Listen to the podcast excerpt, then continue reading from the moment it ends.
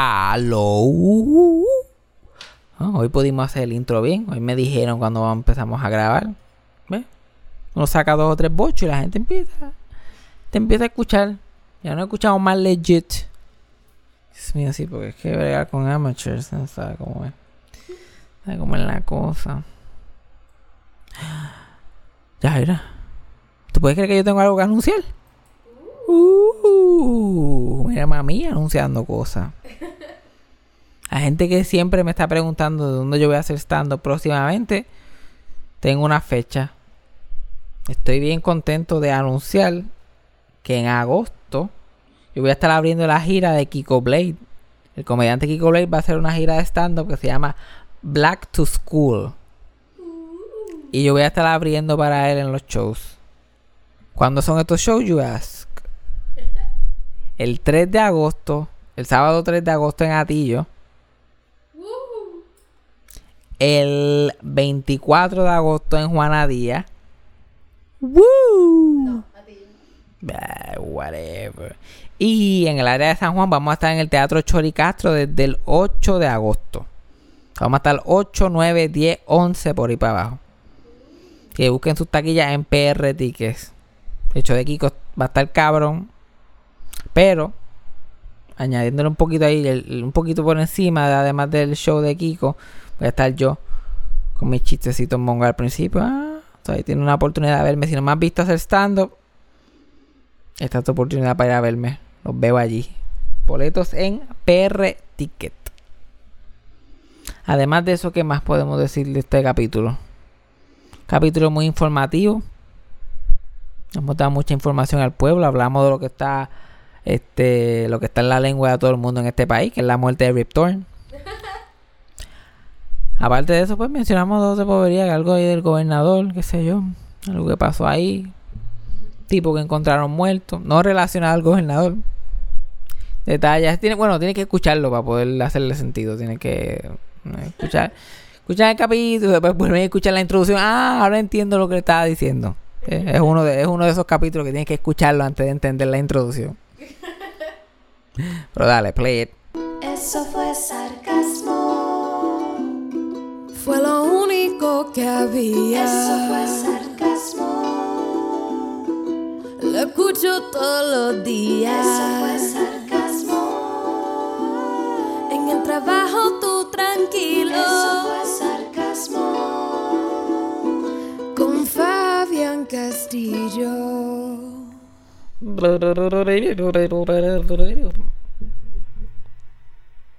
Ok, ¿Tú sabes qué es lo bueno de que el país se está cayendo en canto?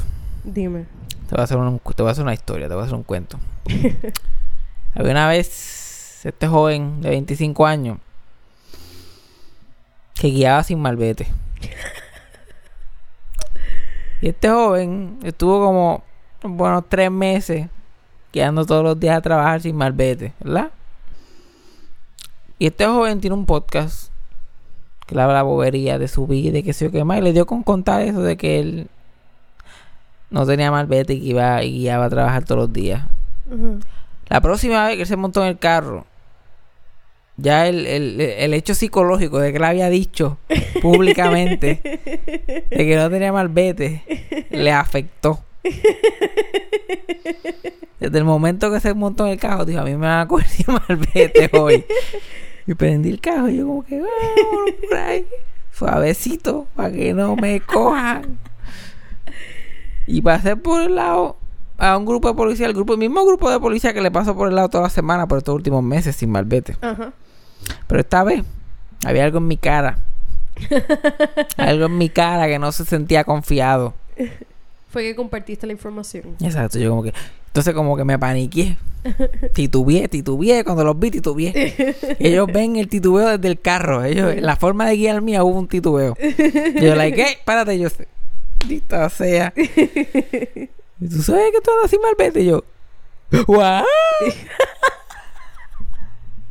malvete yo. No puede ser. Suerte que yo había sacado la licencia, había renovado la licencia. Tú tienes fucking suerte, mano. Porque sí, ¿no?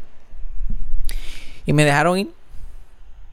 Porque yo me hago el pendejo rápido. Yo como que, mire, yo tu malvete. Yo, ¿qué pasó con el malvete? Está vencido. ¿Y qué yo hago cuando se vence el malvete? Lo renueva. ¿Y a dónde yo voy para que lo renueve? Ah, tal sitio. Y como yo, y que no tengo que llevar nada. Tiene que llevar eh, la licencia. ¿La licencia de qué? Del cajo. ¿Y qué es la licencia del cajo? Y como que, mira, te vamos a dar un break. Y yo, sí, sí, sí, dame un break. Yo, no, que... Mira, es que yo vengo a traerlo aquí, porque ya está al frente del trabajo, en el estacionamiento. Yo, mira, yo lo vengo a traer aquí en el estacionamiento porque lo tengo parqueado en la calle. y, ¿sabes? Me están dando muchas multas por tenerlo estacionado sin mal. Se lo voy a poner aquí en lo que yo resuelvo. Y yo, pues dale, y me dieron un break y lo estacioné ahí. Y ahí se quedó como dos semanas. Y entonces yo no me atrevo a sacarlo. Yo no me, no me atrevo, yo no me atrevo ni montarme en ese cajo ahora sin malvete. Estoy, me jodí. Yo estaba, yo que era tan feliz. Guiando por ahí, yo ni lo pensaba. Yo como que, ¡Wii! Pasaba por el lado, decía adiós a la gente. Este podcast te está dañando la vida. Ay, chacho, bien cabrón. Primero daño mi vida sexual. ya está jodiendo todo lo demás que queda. Loco, pero tú tienes una suerte brutal. Hubo un día que yo llegué al apartamento y él menciona a Fabián, mira, yo creo que te dejaron un ticket en el carro. Y él dijo, no, si yo, ahorita yo ni me di cuenta. So, yo literalmente, una hora antes, yo había visto un policía estacionado en una motora al frente del carro de Fabián y él estuvo ahí un rato y el cabrón ni cuenta se dio que Fabián no tenía malvete. Pero, pero que va, no estaba mirando. Y él estaba veo. estaci- cuando te digo estacionado al frente de tu carro, yo digo de que él, él estaba trepado encima de tu bumper. Dios mío, pero estaba mirando todo menos el malvete. Pero a lo mejor me puso un, un ticket, pero se lo llevó el viento, yo no sé. Yo sé cuando yo fui no estaba. Para- y entonces fui al eh, este fui a ver si tenía multas. Yo no tengo multas en mi, en mi licencia del carro. ¿Qué? Me han puesto como cuatro multas en ese cajón, no apareció ninguna. Ay, Dios. Pues mira, ¿qué te, qué te puedo decir? Ay, Fabián. ¿Qué te ¿Cómo puedo decir? ser? ¿Cómo puede ser?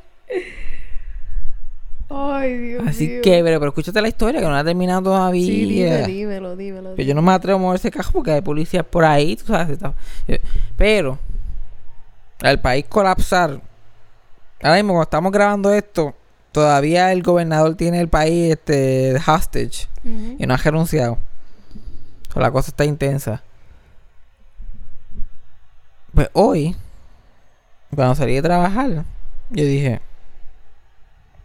todos los policías están ocupados. Policías no están por ahí, como que... ¿Cómo ¿Tú crees que van a estar mirando Malvete hoy? ¿Están todos allí en la fortaleza?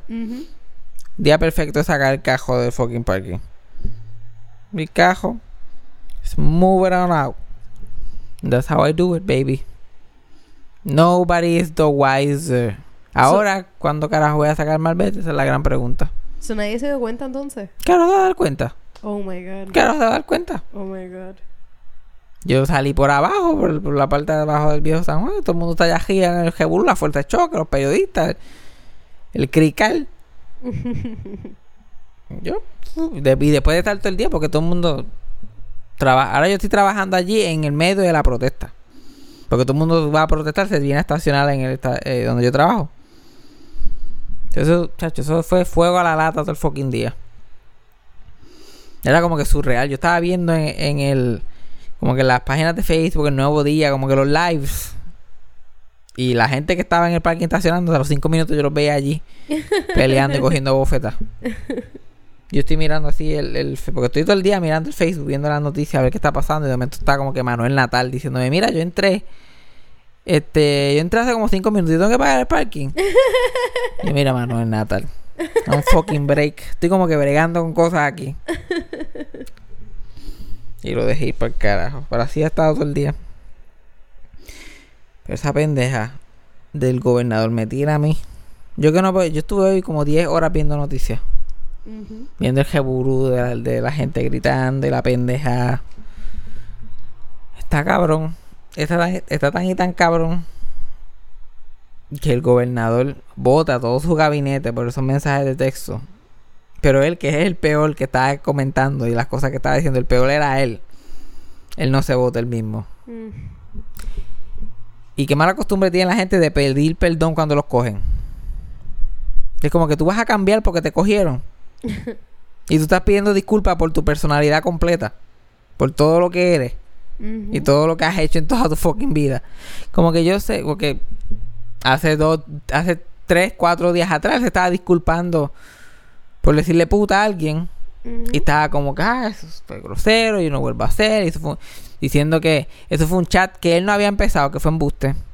Y que el chat ya lo habían borrado, que esos chats no se pueden borrar. Eso fue otro embuste más que dijo. Y que. Y negando, como que, ah, pero eso fue como que diciendo que eso es para limpiar el estrés, bla, bla. Ahora sale el chat completo, ahora se disculpa otra vez. Y va a la iglesia para que le laven la cara. Ay, Dios.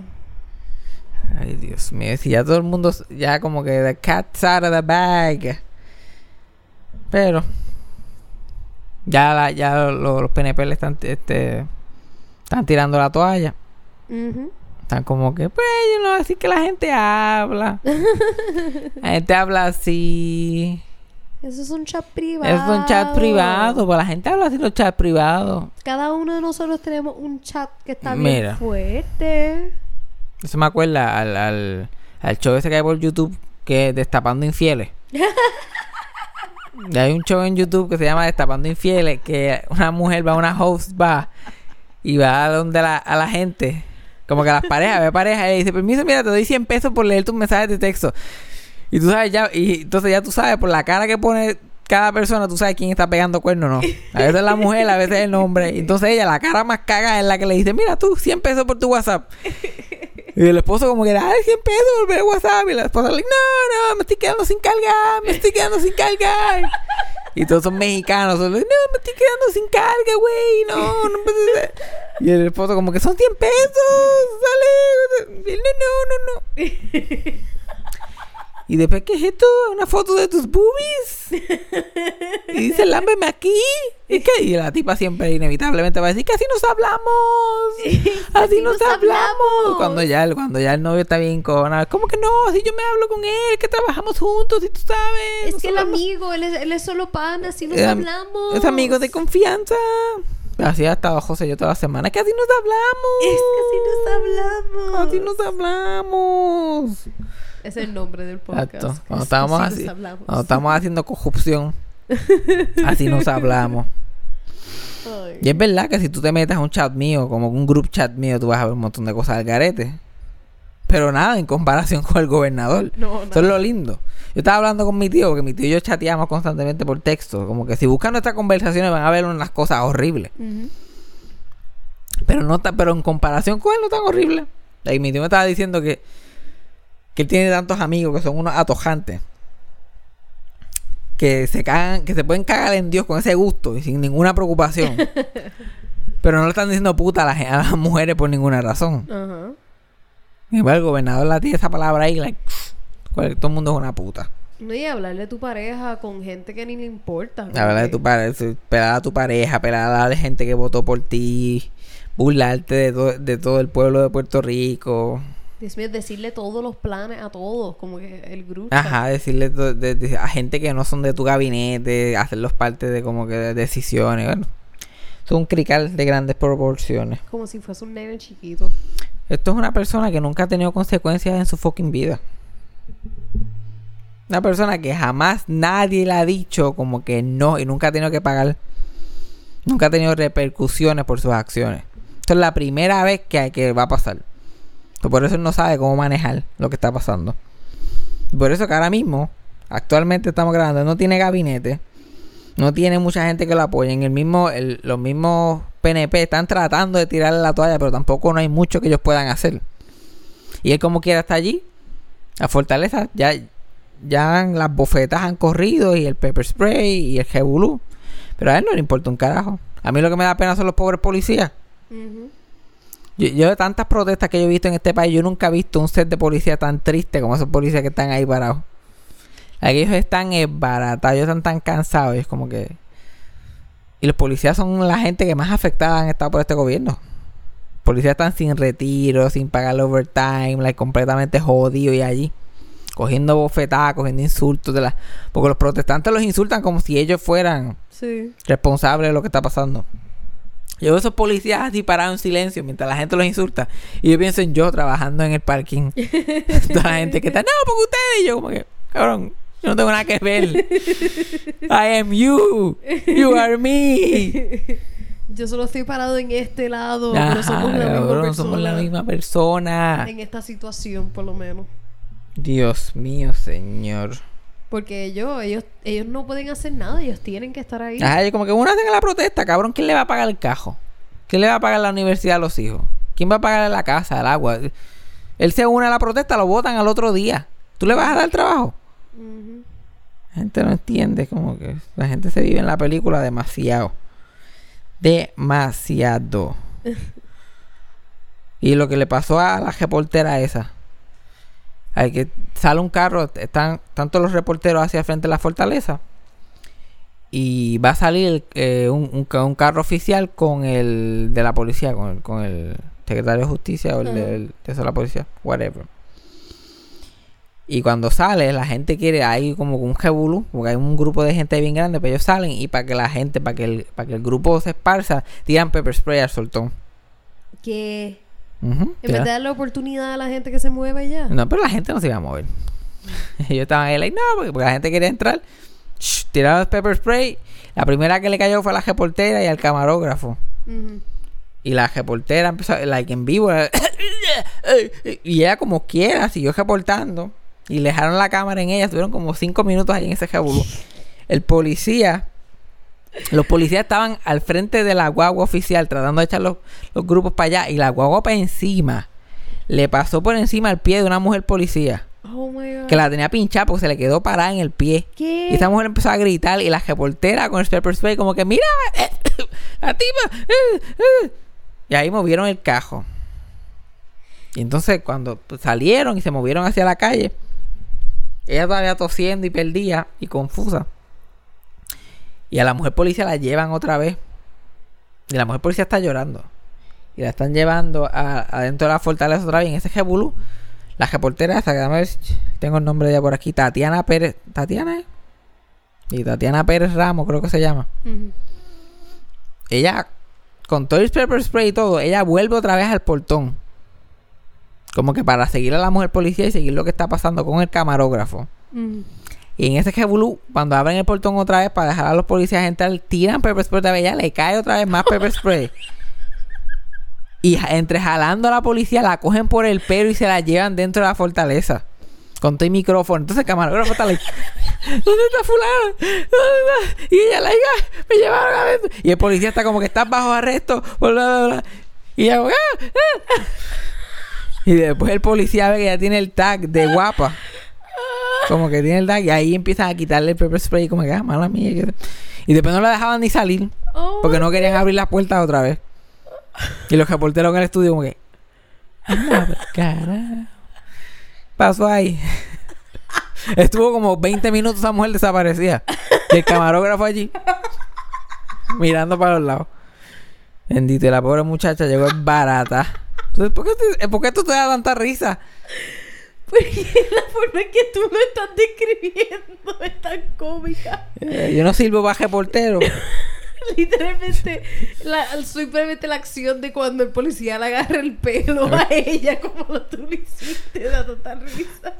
Agajó por el pelo y ella la anda puñeta. Ay, Dios, déjame ponerme seria por Dito, porque me- me, da me- mucha pena lo del pepper spray. Eso es horrible. Es Yo- a mí me ha horrible. caído pepper spray encima antes, Es en un evento, horrible. una ocasión. Pero yo lo, horrible. yo lo estoy contando porque a mí lo que me sorprende es la valentía de esta mujer. Esta mujer está dando la cara allí. En el portón By the way, vez. dos mujeres dando la cara allí.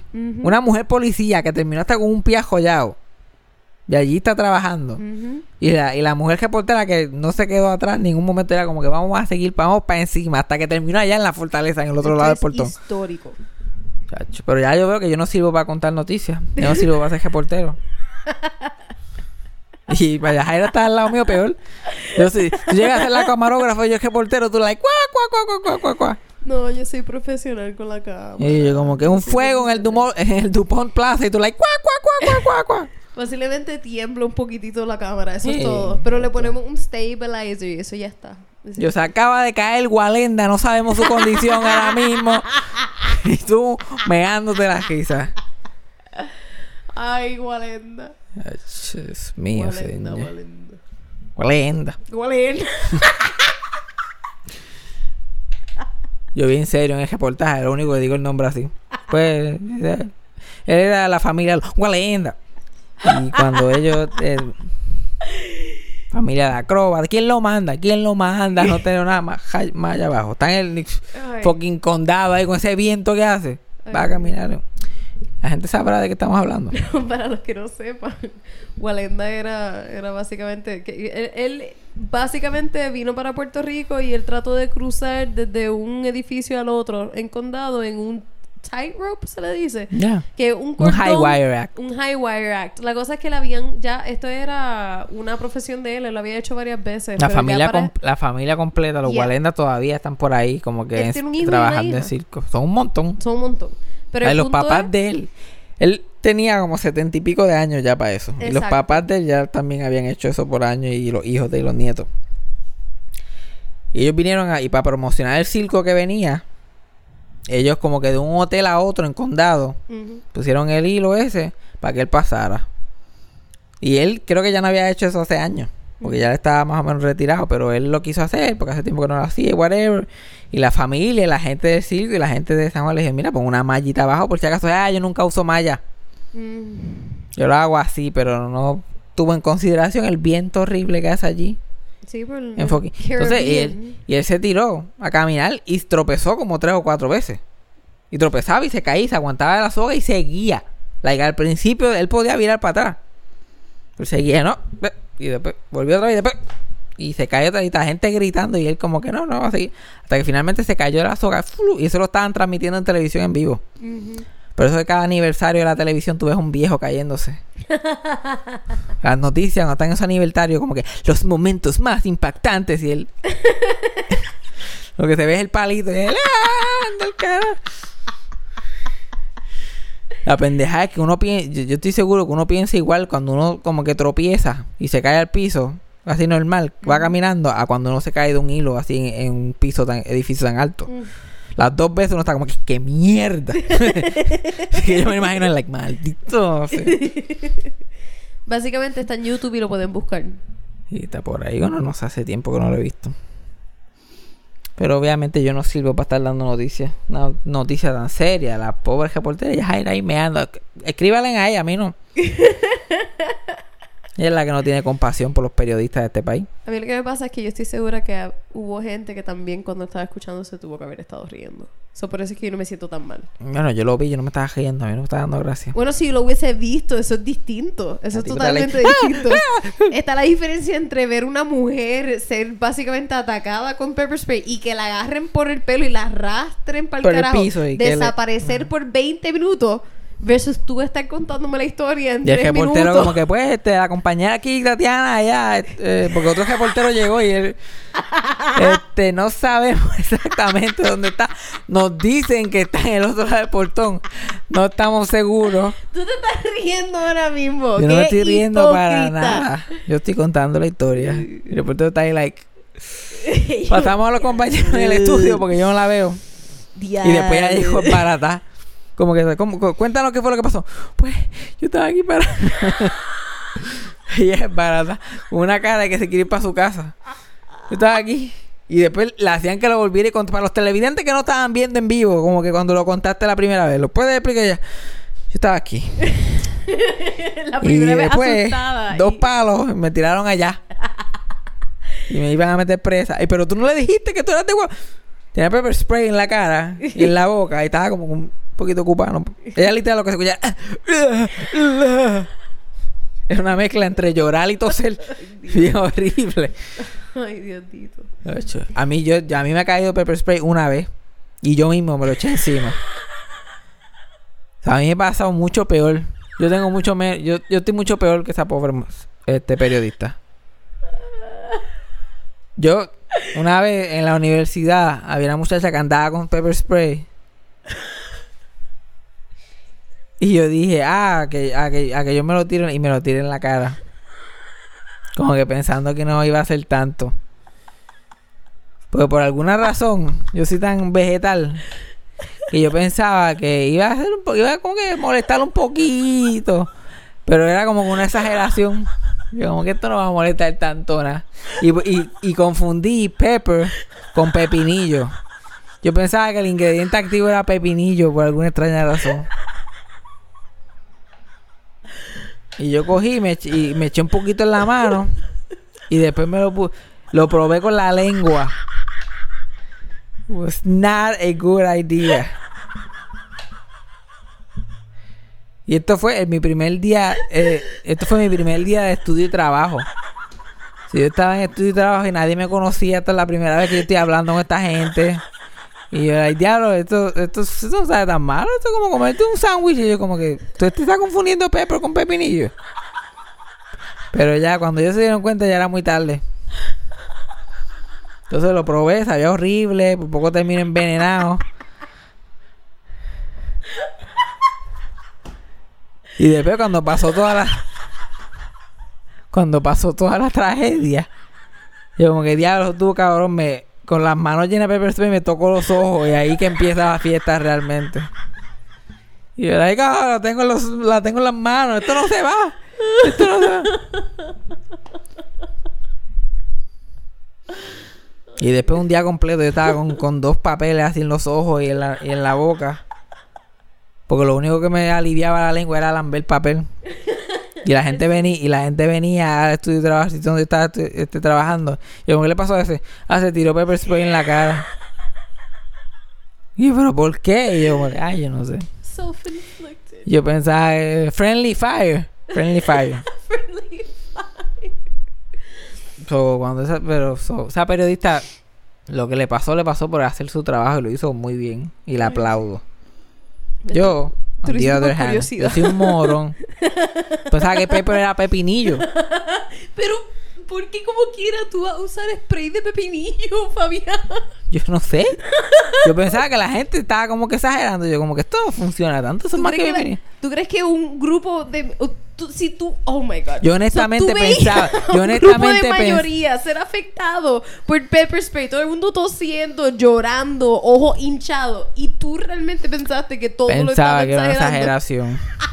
O sea, que era show. el Eso show exagerado, de los pelujes esos de la eh. Yupi exagerando como siempre. mano. Yo pensaba, yo honestamente, te, te estoy diciendo la verdad, yo honestamente pensaba que yo iba a poner la lengua mía en el puddle eso de pepper spray que yo tenía en la mano y que me iba a saber al agua esa de los pepinillos en la lata, como que en el jar.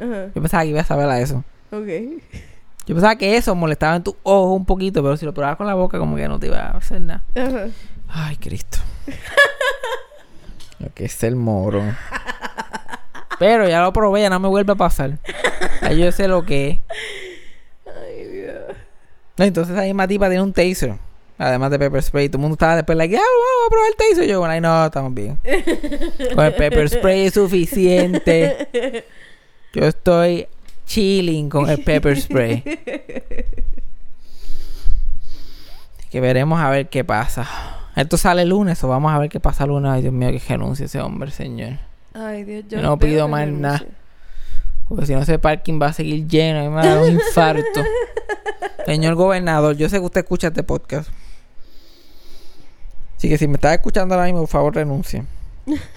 No porque tenga dignidad. No porque le importa el pueblo de Puerto Rico. Sino porque yo me voy a tener que joder trabajando. Y yo me tengo que joder trabajando. No vamos a tener problemas. Me encanta que las situaciones donde el viejo San Juan está más lleno es cuando Ricky fucks up con algo. So, él realmente está aportando a la economía. A mí, esa gente que está allí no están, no están, no están comprando nada. La gente no está comprando mucho allí. Sí, pero se está estacionando allí en esa área. Me imagino que cuando salen de ahí van a comer algo. Tú- tú- Cabrón. Buscando el lado positivo. Yo, pues, pa- pagan parking, salen a Eh, comer. Denny, Denny, tú Le, Denny. le Denny. compran regalitos a la novia cuando están allí. Mira, ya que el cumpleaños de ella viene por ahí a comprar una camisita que diga Puerto Rico. Exacto. Una exacto. Ay, ahora que estamos aquí, una fotito con la sombrilla. Plip. Diablo, ¿tú te imaginas? ¿Tú te imaginas? Yo me quiero... Ay, Dios mío, es que me imagino la gente siendo manifestante en un lado y después los otros que son los turistas sacándose fotos en la sombrilla. Eso, y eso lleva pasando todo el y día. eso pasó la última vez Eso también. lleva pasando todo el día. Y hay ese, esas mismas fotos, unas mujeres gringas sacándose unas fotos Gringos y americanos y puertorriqueños también allí, como que gente ah, mira, yo vine a ver la sombrilla y puñeta, yo voy a ver la sombrilla. Portame un carajo. No le importa, diablo. Ay, a nadie le importa un carajo. Eso que este país se merece todo lo que tiene. Y él no renuncia, yo estoy como que, mira, esto va para el piso como quiera. No se va a poner mejor que se hunda. Porque los mismos que no hacen nada es lo que se merecen que se hunda el país. Mm. Pero vamos a cambiar de tema, porque ya eso me tiene harto. La mierda esa. Ahora vamos a noticias pertinentes de verdad. Vamos a lo que vinimos. Se murió Rip Torn, cabrones. Ay. Rip Torn, el actor, uno de mis actores favoritos, se murió a los 88 años. Casi nada. Casi no. Casi nada. La gente lo conoce por películas como la de Dodgeball que sale. Dodge, dip, dive, duck and dodge. Él salió en un programa The Larry Sanders Show de Gary Shandling. Ujú. Salió en Men in Black, que él era como que el jefe de Men in Black. Z, Agent Z. Agent Z, en Men in Black. Él salió en 30 Rock como, como el Yeah. jefe de Alec Baldwin. Una de las películas que yo no sé cómo carajo la hicieron, porque todos los actores, hombres en esta película son unos huele bichos. Huh. Es la película Zoom. ¿Tú has visto la película Zoom? Eh, a diablo, ¿verdad? La película Zoom, la protagonista, la protagoniza Tim, Tim Allen, Allen, yeah. Rip Torn y Chevy Chase. Oh my god. Entonces, yo no me quiero imaginar ese fucking set. Ya nos contarán algún día este Courtney Cox, que también sale en esa película, Oh, y Kate wow. Mara.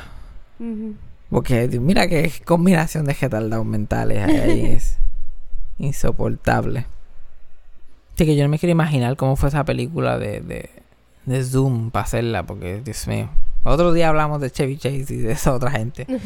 Estamos hablando de Rip Torn. Hombre que fue un alcohólico toda su vida. Un psicópata. Una persona que se molestaba de nada. Se podía caer a bufetar por cualquier cosa. Por alguna razón pudo tener una carrera. Era tan talentoso que pudo tener una carrera exitosa. Y. y- lo que, yo, yo entiendo que la carrera era exitosa porque era bien talentoso. Pero ¿cómo vivió hasta los 88? Jamás lo voy a saber. Like, hace casi 10, ni hace- no hace ni 10 años atrás, hace como 9 años atrás, lo metieron preso por tratar de asaltar un banco. Él tenía como 77 años Yeah. y se metió con un revólver a asaltar un banco bojacho. Por ninguna razón, porque él tenía chavo. Yeah. Y más o menos para esa misma época, tenía como ya 77, 78 años. Lo metieron preso otra vez por este breaking and, breaking and entering a la casa del vecino. Porque él fue a la, él, él fue a la casa del vecino y no la, la- por la noche a bojacho y no le abría la puerta y él pensaba que era la casa de él.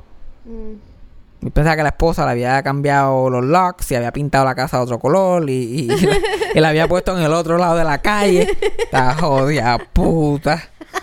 Y cogió, rompió el cristal y se metió a la casa. Oh my god. Entonces, el cabrón tenía una energía de puta. Bueno, y eso, y eso son las cosas que él hacía cuando ya estaba viejo. Imagínate los jóvenes. Hay una película de los 70 que él salió. Que él le, le, le metió al, al protagonista de la película con un martillo por la cabeza. Y se embolló a pelear con él. Diablo. Y lo grabaron y lo pusieron como parte de la película. Eso está en YouTube. Si tú lo quieres ver, lo puedes ver en YouTube. Oh my god. Porque fue una decisión actoral para que fuera más real. Porque los personajes en la película se supone que pelearan. Y su, forma de hacerlo más real fue que literalmente le metió con un martillo por la cabeza al cabrón. Y le, le metió en la cara y le sacó sangre. Y el otro le sacó sangre a él. Y todo eso sale en la película. Oh my god. El tipo era un method actor. No esos actores, ya esos actores, esos actores super machos, bojachones, super talentosos, pero a locos completamente, que son de Nueva York, porque él era un actor de teatro. Él fue nominado a un Oscar, se ganó un Emmy y fue nominado a Tony's también. Su primer película fue como en el 1956. Y él hizo películas con Lucille Ball, con esa gente. Ese tipo viene de, de allá hasta acá, trabajando constantemente. Él era roommates de Burt Reynolds cuando estaban estudiando actuación en Nueva York. Oh my god. Ellos dos Diablo, esa roommates. combinación. No, me imagino. Espectacular. Y ellos después tuvieron un falling out que no se volvieron a hablar. Porque eran tan amigos en esa época después de eso. Porque Rip, eh, Burt Reynolds se convirtió en el number one box office star como por 5 o 6 años corridos. Que todavía no hay ningún actor que supere eso. Y Rip no le fue tan bien por, por su reputación. Después que fue nominado a un Oscar por una de sus películas como que joven, después de eso él no consiguió trabajo por años y años. Por lo menos trabajos buenos así de películas y eso. So, esa tensión de que este estaba súper pegado y él estaba como que jodido. Mm. Como que hizo una tensión en ellos que ellos nunca se volvieron a hablar. Él no volvió a realmente estar otra vez en, en el ojo público en un programa bueno y exitoso hasta que Gary Shandling lo contrató en los 90 para hacer The Larry Sanders Show. Diablo. Para hacerle su productor. Porque el programa de, de, de Gary Shandling que él hacía se trataba de que él era un late night talk show host. Entonces los personajes del show eran la gente que trabajaba en behind the scenes. Y él hace del productor de, de el personaje de Gary. Mm. Y la única razón que lo hizo, y lo estoy quoting a él directamente, es porque le debía mucho dinero a su familia. ¿Por qué? Who knows. Pero básicamente necesitaba a los chavos y aceptó el trabajo. Pero de ahí para adelante fue que su carrera otra vez se levantó porque de hacer solamente trabajo dramático, que era lo que él había hecho toda su vida, empezó a hacer comedia de ahí en adelante. Ahí fue que hizo Men in Black, Dodgeball, por ahí para abajo 30 Rock. Todos los papeles cómicos que hacía. Hay una película que se me olvida cuál es el nombre. Voy a buscarla ahora. Que él iba a ser el protagonista. Pero por sus estupideces no, no le tocó. Película, la película Easy Rider, que es de 1969. Ujú. Él iba a ser el protagonista. Pero le, este, le puso un, un cuchillo en el cuello al director durante pre-production. ¿Qué? Y lo votaron. Y pusieron a Jack Nicholson en el papel. Huh. Tú sabes, normal. Y la, la parte que me sigue sorprendiendo es que la gente sigue trabajando con él. Cuando Gary Shandling trabajaba con él, él seguía siendo igual de, de, de tostado. Y uno de los cuentos que yo escuchaba a Gary Shandling decir y, y gente que trabajaba ahí que él contaba sus líneas. Y contaba las líneas de los demás en el libreto. Ah, Y si él no tenía como co- más líneas que muchos de los actores, se encojonaba. Y un día viene uno de los production assistants a la oficina de Gary y dice, este, Rip's gone crazy, he's breaking everything and, he's ha- and he has a gun. Y Gary calmadamente mira a su novia en ese tiempo que actuaba en el show. Y dice, vete a hablar con él, él no te va a disparar a ti. y ella salió y fue a hablar con él. Y ella, Rip, ¿qué te pasa? Dile a esta gente que qué más. Ah, te mandaron a ti porque saben que no te voy a disparar, ¿verdad? Y ella, sí. Y ahí se calmó. Entonces, siempre que había un problema, la mandaban a ella. Como ella era joven y bonita, pues podía como que tranquilizarlo. Ajá. Como que masajearle el ego y pendejarle. Corre, no, Rip, tú eres súper talentoso. Tú no tienes... Y él como que relajaba y pendejaba. Judd Apatow, que ahora dirige un montón de comedia, Ujú. empezó a dirigir en, en este programa, el programa de Gary Shandling. Y la primera vez que dirigió, le dieron un capítulo para dirigir, la primera escena era de Rip. Tenía que dirigirlo a él. Y él ya había trabajado en el programa, so sabía cómo él era él y él estaba súper cagado. Estaba, él tenía como 23, 24 años y tenía que dirigir a ese hombre. Que además de tener una carrera súper larga, estaba mal. Y él empieza a poner la cámara y a decirle cómo que va. Y él le dice, ¿por qué tú pones la cámara ahí? Y él, pues porque es un... Tú estás hablando con esta aquí, pues ahí poner la cámara. Esa cámara no me está cogiendo la cara. Y él, no, pero mira el monitor, tú vas a estar aquí y la cámara. No, no, no, la cámara tiene que ser aquí, dame acá. ¿Tú, puedes- tú me dejas que yo la ponga en posición. Y él le dice que sí, asusta, sí, sí. Pone en posición, mira. Cuando yo otra vez estudiaba, porque él estudiaba en el Actor Studio, bien prestigio, ¿no? Y cuando yo hice la película tal, yo aprendí que tú pones la cámara, papá. Ok. Se ve bien, ¿verdad? Y yo era para como que, sí, se ve bien, ok, vamos a grabarlo. Lo único que se veía era la, la oreja de él y el pelo de atrás. Pero ya para estaba tan cagado que no se atrevió a decir nada. Y perdieron un día completo grabando esa escena sin poder usar nada de lo que grabaron. ¿Qué? Solamente por el miedo que él le tenía. Y después al otro día, este. Rip va donde Judd Apatow le dice: Mira, mala mía por lo que pasó ayer. ¿Y él qué? ¿Qué pasó ayer? ¿Ayer no pasó nada? No, que yo puse la cámara donde no era, por joder, tú sabes. Era que estaba molesto porque cuando me bajé del cajo este, aquí en el estudio ayer, me achoqué la cabeza saliéndome del cajo. Estaba bien cabronado. Y yo era como que, ah, ok, está bien, ok. Y que esa fue su fucking razón para perder un día completo de grabación. Para joder la vida a este cabrón. Oh my god. Porque bajándose el cajo se había chocado con, con, la, con el cajo. Dios mío. Ah. Ay, Rip Torn. Rip, Rip Torn. 88 años bien vivido. Crazy bastard. Pa' un alcohólico, 88 días. Papichón, mucho bolo. Papichón, mucho bolo. Y la cosa es que se mantuvo casado todo ese tiempo. ¿Qué? Sí, él estuvo, él estuvo casado con su primera esposa hasta que ella se murió. Y después se casó otra vez y estuvieron casados hasta que él se murió. Oh my god. Mira, yo no sé cuál es el, el misterio de Rip Torn. Como que hay que hacer un documental de la vida de él para entenderlo mejor. Debe haber algo que nosotros no estamos viendo. Debe haber un carisma escondido. Además de la muerte de Rip Torn, estaba leyendo la muerte de otro actor que me pareció interesante. Hay un actor que ahora mismo se me está escapando el nombre de él. Pero él salió en el pilot de The Golden Girls. Ok. ¿Tú has visto el primer capítulo de Golden Girls? Además de ser ellas que viven en la casa, vive un housekeeper que es gay. Y él es el que cocina y que limpia la casa y qué sé yo qué más. Y él sale en el primer capítulo, pero después no, no sale en el resto de la serie. Porque el personaje de Sofía fue tan fuerte, como que tan gracioso, que decidieron tal, darle todas las líneas que le pensaban dar a él a ella. Y compitieron a hacer un show de cuatro personas en vez de cinco. Y además él era el cocinero. So, eso este, significaba que no podían hacer muchas escenas en la cocina. Mm, Y a ellos les gustaba hacer escenas en la cocina. Eso se convirtió en el trademark del show. Ellas en la cocina haciendo diferentes cosas. sí. Y por estas razones lo sacaron del show. Y la gente siempre decía, no, que era porque era gay, porque el, porque el canal no quería un personaje gay en la televisión, bla, bla, bla. Pero eso es embuste. Pues este actor, que además de hacer este Golden Girls, eventualmente hizo como que apariciones en Seinfeld y un montón de sitcoms. Era de estos actores que iba de show en show. No era muy famoso, pero había hecho de todo. Pues él desapareció el 8 de, ju- de julio ahora de este... Ahora el 8 de julio desapareció. Y el hijo lo reportó desaparecido. Y el 12 de julio encontraron su cajo. Él se estaba mudando de, de parece de casa. Y desapareció. Y el, el 8 desapareció. El 12 encontraron su cajo con el pejo de él adentro muerto. Él tenía un pejo que siempre andaba con su mascota.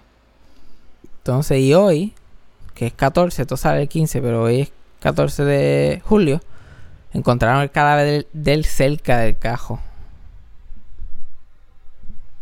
Eso no se sabe, pa- aparentemente lo mataron por alguna razón. Ya, diablo. Weird fact. Ahora cuando veas el pilot de Golden Girls, ¿sabes tú ves ese tipo? Tipo desapareció y después apareció muerto. No tengo más nada que decir aparte de eso, me parece interesante. Un good positive note después de hablar de la pobre reportera que atacaron ayer los policías. Eh, empezamos con, con la periodista siendo atacada, terminamos con el hombre que encontraron muerto. Tú sabes, un podcast bien positivo. Un episodio de misterio. Uplifting episode para que todo el mundo se sienta bien chévere. Dito. Pero pues. Charles Le- Le- Levis. Levis. Rip. Esperemos que allá en el cielo sepan tu nombre. No le pasa como a mí. ¿Quién tú eres? Charles Le- Levis. Eh, pasa. Camanen. Camanen. Pasó como el tipo ese de los. ¿Sabes? Los Musketeers. Ese programa, había un, un programa en el chiquito que hacía Walt Disney en los 50 que se llamaba los Muske- eh, Mickey's Musketeers. Ajá. Era un grupo de nenes chiquitos. Y después en los 90 hicieron un reboot. Y los nenes chiquitos, entre ellos estaba Britney Spears y Oh Justin God. Timberlake. Eran nenes Ah, chiquitos. Este. Sí. Ay, se Los. Musketeers. Ok, ok, ok. Y él, pues él fue uno de los originales de los 50. El viejo el año pasado, yo creo que para este mismo tiempo de verano, el año pasado desapareció. Y el esposo de él lo, lo reportó desaparecido. Como 10 meses después lo encontraron. Adivina dónde lo encontraron. Muerto. No sé. En su casa. Eh, ¿Qué? Encontraron muerto en su casa. ¿Dónde? ¿En su casa? ¿Pero dónde en la casa? En la sala, muerto. Pero ellos tenían más de una casa. Oh. Ajá, pero como quiera, tú lo estás buscando 10 meses Ajá. y no vas a la segunda casa. Exacto, nunca te. oh. Ok. Y entonces el esposo de él tenía demencia. Y ahora está peor, so- so tampoco se puede como que contar con él. Aparentemente alguien que, tra- que trabajaba para ellos es el sospechoso ahora. Pues ellos tenían un, un- ellos tenían un muchacho que, ¿sabes? Eh, talaba el patio, ayudaba con cosas en la casa, le hacía compras. Pues son dos personas que tienen más de 80 años. Y uno de ellos pues tenía demencia. Y aparentemente están ahora investigando ese tipo que parece que él tuvo que ver. Ah, pues bien. Es otra historia uplifting por ninguna razón. Ay. Capítulo de gente desaparecida, la que desapareció porque la cogieron por el pelo. Pero ya tú más que 10, 20 minutos apareció viva. Knock on me.